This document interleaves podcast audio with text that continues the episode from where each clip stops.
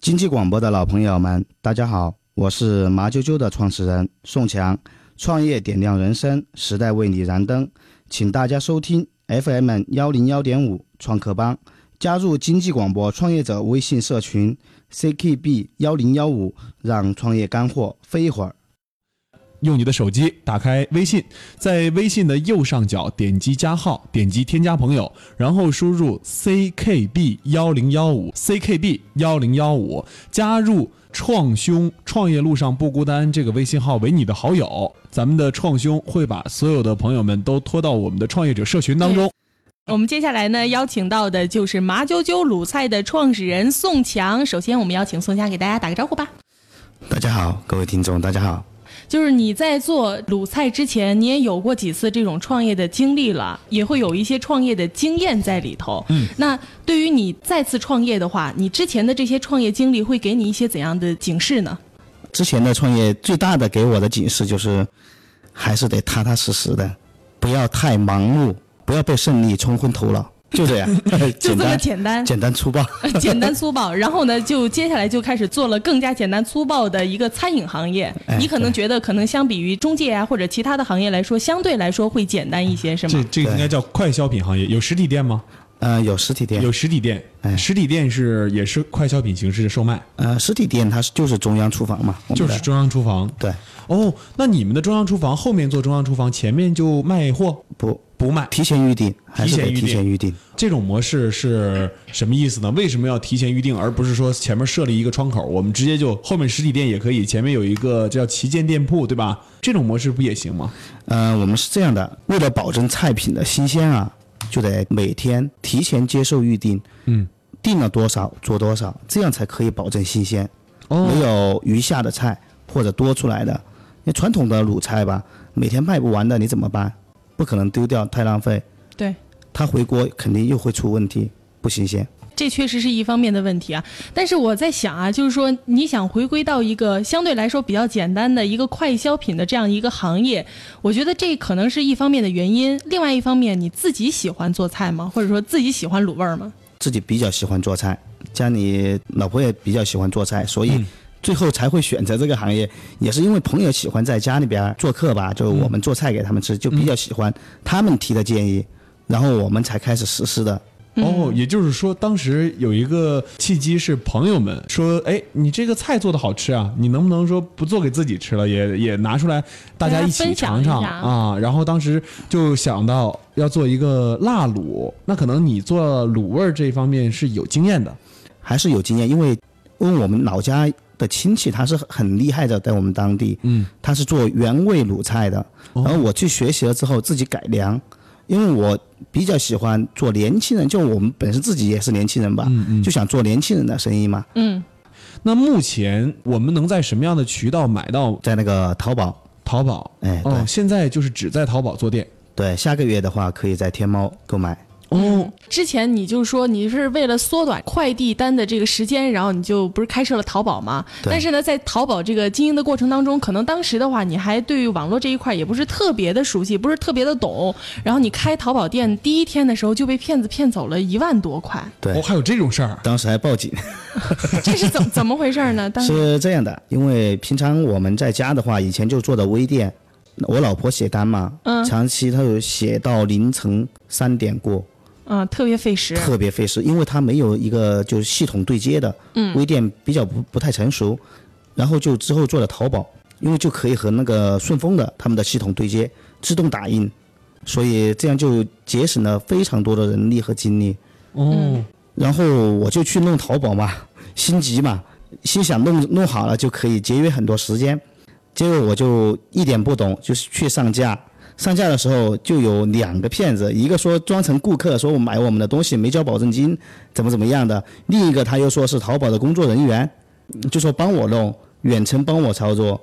然后就这样，我就输验证码，钱被转走了。转第三次的时候，我才发现保证金店铺的保证金都跟我转走了。哦，也就是说，当时你其实对互联网是一窍不通的，一点不懂。那对怎么就想到说开淘宝呢？这个东西没有一个懂互联网的人帮你一起运作淘宝店铺的话，是很难开起来的。对，我们开那个淘宝店铺只是一个下单的平台，因为确实做淘宝的话，一定要会非常的运营，但是我们有固定的客流，让他们自己到那儿去下单，这么简单一个，一个方一个式，方哎式。对其实你们是想简化下单流程对对对啊，对，就是出于这样一个想法去做了淘宝。啊对对对，听众朋友们可能说做淘宝有一个想法是为了增加自己的流量，对，但其实淘宝到底能不能增加流量呢？也会吧，也会引流啊它会提供很多免费的流量。你如果销售的比较好，它会免费让你上几天首页啊这样的。哦，会推你。哎，对对对，那当时你们有没有销售的好的情况下被人推到首页上的？还长期有，一年还是长期有啊哎还有几次。一年是哪年开始做这个麻啾啾的？呃，我是一三年十月七号。那现在已经做了很长时间了呀，对做了两年了。对对对。你觉得卤味儿的产品从那个时候到今天有着怎样一个变化？包括市场的一些变化，能跟我们一起讲讲吗？之前才做的话，是基于朋友之间对你们的信任。嗯，之后慢慢慢慢做的时候，你面对的客户会越来越多。要做的最重要的事情就是规范。我们已经搬第三个厨房，就为了让更多的面对陌生的消费者，让他们相信你这个东西是干净卫生，没有添加。所以这里边儿要做很多功课。其实食品安全是一个永远逃不脱的话题。对，没办法。嗯因为你没有食品安全的话，你没法让众多的一个消费者他能够认可你的产品。就像我们之前想到的啊， 我们看现在在天猫上售卖的一些快消品，出现疑似食品安全，就会出现一个信任危机。对，现在做快消品行业，尤其是做像这种食品行业的哈，最怕的最怕的就是说消费者说，哎，你这个产品在网上曝光了，你有问题，你们也害怕。肯定害怕。那你们如何避免这样的就是流程上的一些问题出现？这个得专业。嗯进厨房你得消毒。嗯，穿防菌的工作服，嗯，包装的话也是什么口罩啊、防菌服啊、手套啊，嗯，都得给戴上，哦，全部正规，这样可以避免一点。但哦做餐饮还是最怕的，也是有客人拉肚子。哦，其实很简单，很多时候拉肚子，并不是菜品的问题，嗯，而是本身太辣之后也会拉肚子。其实宋强很实在啊，他当时就是说，第一个问题就是说餐饮。做餐饮怕什么？就怕客人吃了之后胃肠不好。对，对，哎，其实你自己也是心里清楚的，有可能是胃肠不好，因为这个产品过辣了；还有一个胃肠不好的原因，可能因为它不干净。对，哎，你从一三年开始做卤味儿，十月份到现在两年时间，它从中一个变化是从一个应该叫散装的卤味儿，变成了一个能够成为流程化并且规范化的一个卤味儿产品，这是卤味儿市场的一个转变，也是一个进步。嗯，对，之前那种散装的，或者说是简单包装啊，拿出去小盒儿一装，嗯，到今天你能做成袋儿装、二维码、QS 都拿到，这个东西是不是很难做到今天这一步？其实真的很难。说到现状的话，你说你要去拿 QS，简单一个举例吧，你拿 QS，你就传统的一个电商，嗯就普通的一个电商，嗯，你会考虑你的成本问题。你拿着 QS，你达不到一定的量，你就会亏本。对，那你跟我们分享一下这个中间的过程吧，你是如何做到的？其实想法很简单，把所有赚到的钱全部用在投入到麻啾啾它这个上边儿。我们自己差不多两年没发工资，就这样说的， 啊，那你它这个公司你用多少人撑下去的？二十多个，二十多个人，哎，二十多个人两年没有工资吗不？是我，啊你我和我老婆哦，你们所占的股份就是不拿出来，直接全部投入吗？就是我们自己和自己一家人做的，哦，就只有你们自己一家人。对，我们的盈利全部作为投入，把它比如说买设备啊，把它扩大呀，重新装修新的中央厨房啊，嗯就没有把这个盈利的钱拿出来自己干什么用？他其实分享到了一个非常重要的点，嗯，啊、就是他做这个产品，其实并不是为了纯粹的一开始我们挣钱，以挣钱为目的做的，而是说我们前期要有一个积累，这个积累的量很重要，而且这个积累是不管是从盈利还是从消费者上面，都是一个升级，都是一个慢慢的提升。等这个提升到一个点的时候，自然我们该挣钱的时候，我们。回归到商业本质，我们要挣钱，但是没挣钱之前，我们始终投入的这个钱都是投入到我们本身创业的这个项目里面去。对，哦，他这个想法确实很棒，嗯对因为很多的朋友他做这个创业项目，嗯他会动摇。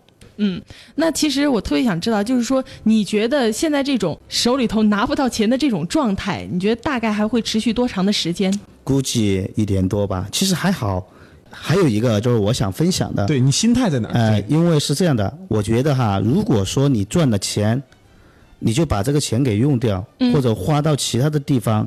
有一天你生意不好的时候，你会特别的紧张，一紧张你的心理就会有很大的变化，一有变化，可能就特别是食品行业，可能做错事。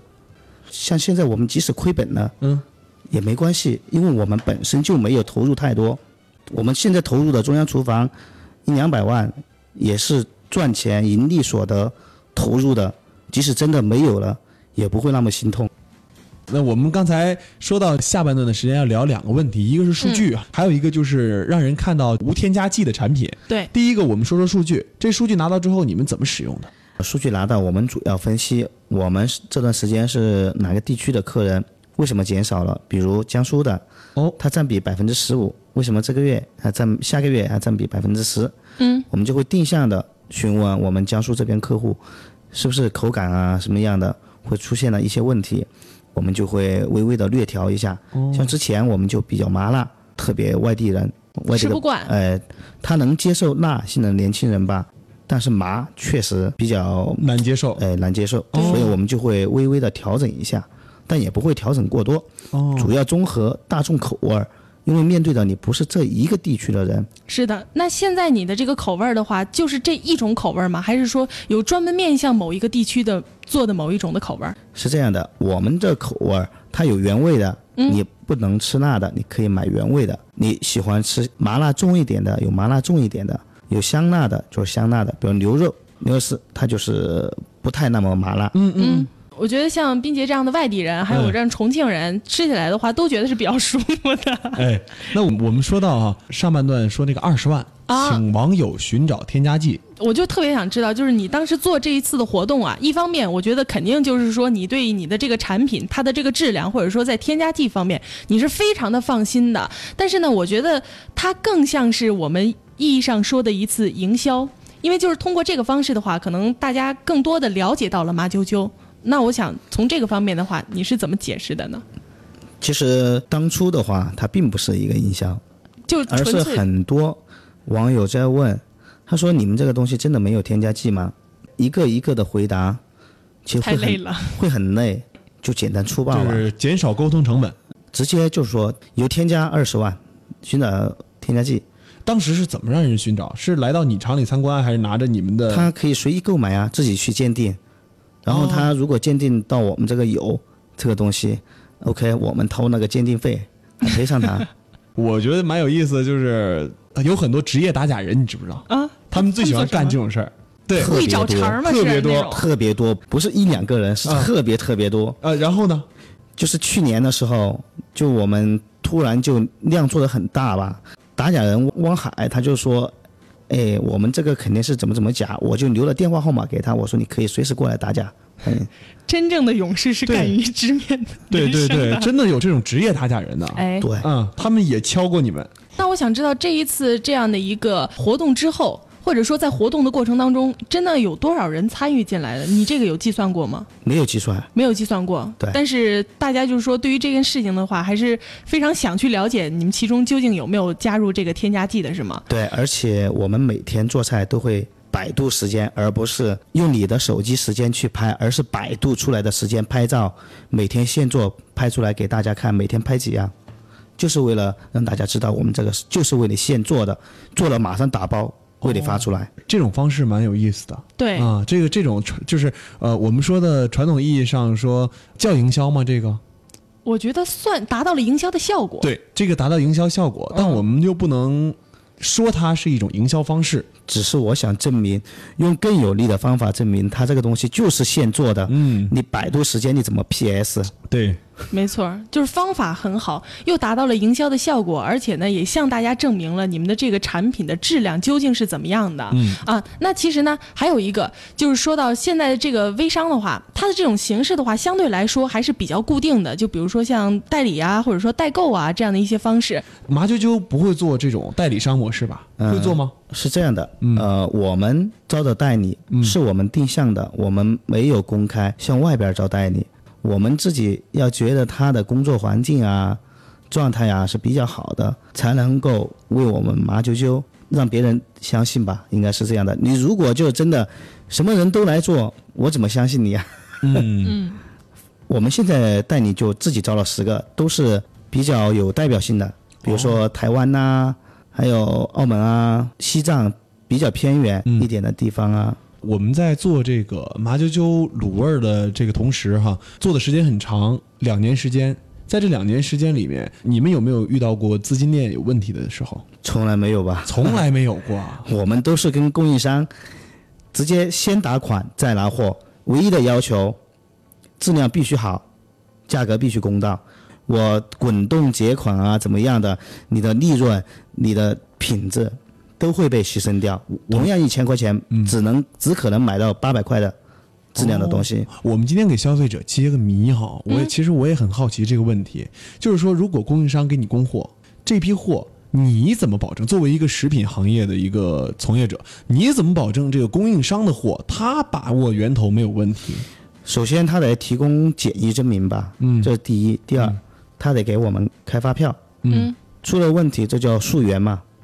其解实决出了问题对你影响也很大哦。对，对嗯相当大。肯定，每次我们都会亲自去验货。那你怎么把控这个呢这样子说吧，比如说今天是一百件， ？OK，、我们至少验七十件，一件一件的打开。这种能保证说。百分之百，对，你们做了这么长时间，有没有出现过就是说有供货商有问题，马上换掉的这种？没有，目前还没有，目前没有。因为都是找的本土比较大的，排名前一前二的，嗯，价格会略贵一点。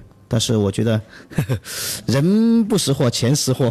好，那我们刚才之前说到你们在淘宝售卖，哎，对，一直在淘宝做做的很好。淘宝的销量能有多大？淘宝的话，一个月的话大概就二十多万，刷过单吗？从来没有，就是因为单太好，还被虚假交易过。哦，当时还有顺丰，还是顺丰出的证明帮我们洗清。哎，这这个个是怎么园区回事呢？跟我们创业者们都分享分享。因为是这样的嗯，呃，因为有些朋友他非常认可我们的菜，嗯，他就会过节啊，平常啊送给朋友啊，他一个人买三十份，分发不同的地址，嗯，然后他就说你是这个虚假交易。再者说，你说我们要整什么虚假交易，整这么蠢的，何必 嘛？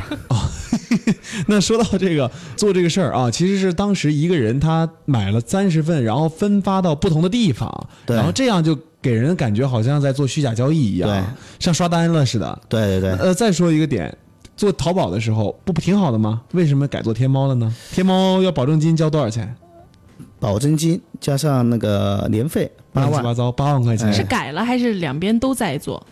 两边都在做，肯定要都要做的。是这样的，还有很多用户，嗯，我们改了淘宝，他没办法，他还是有不会用这个东西，所以我们现在也微店也下单不，会用淘宝的啊，哎、微信也下单，淘宝也下单，嗯，就是这样的，这是神奇的一批人啊！几个渠道，比我还老年人。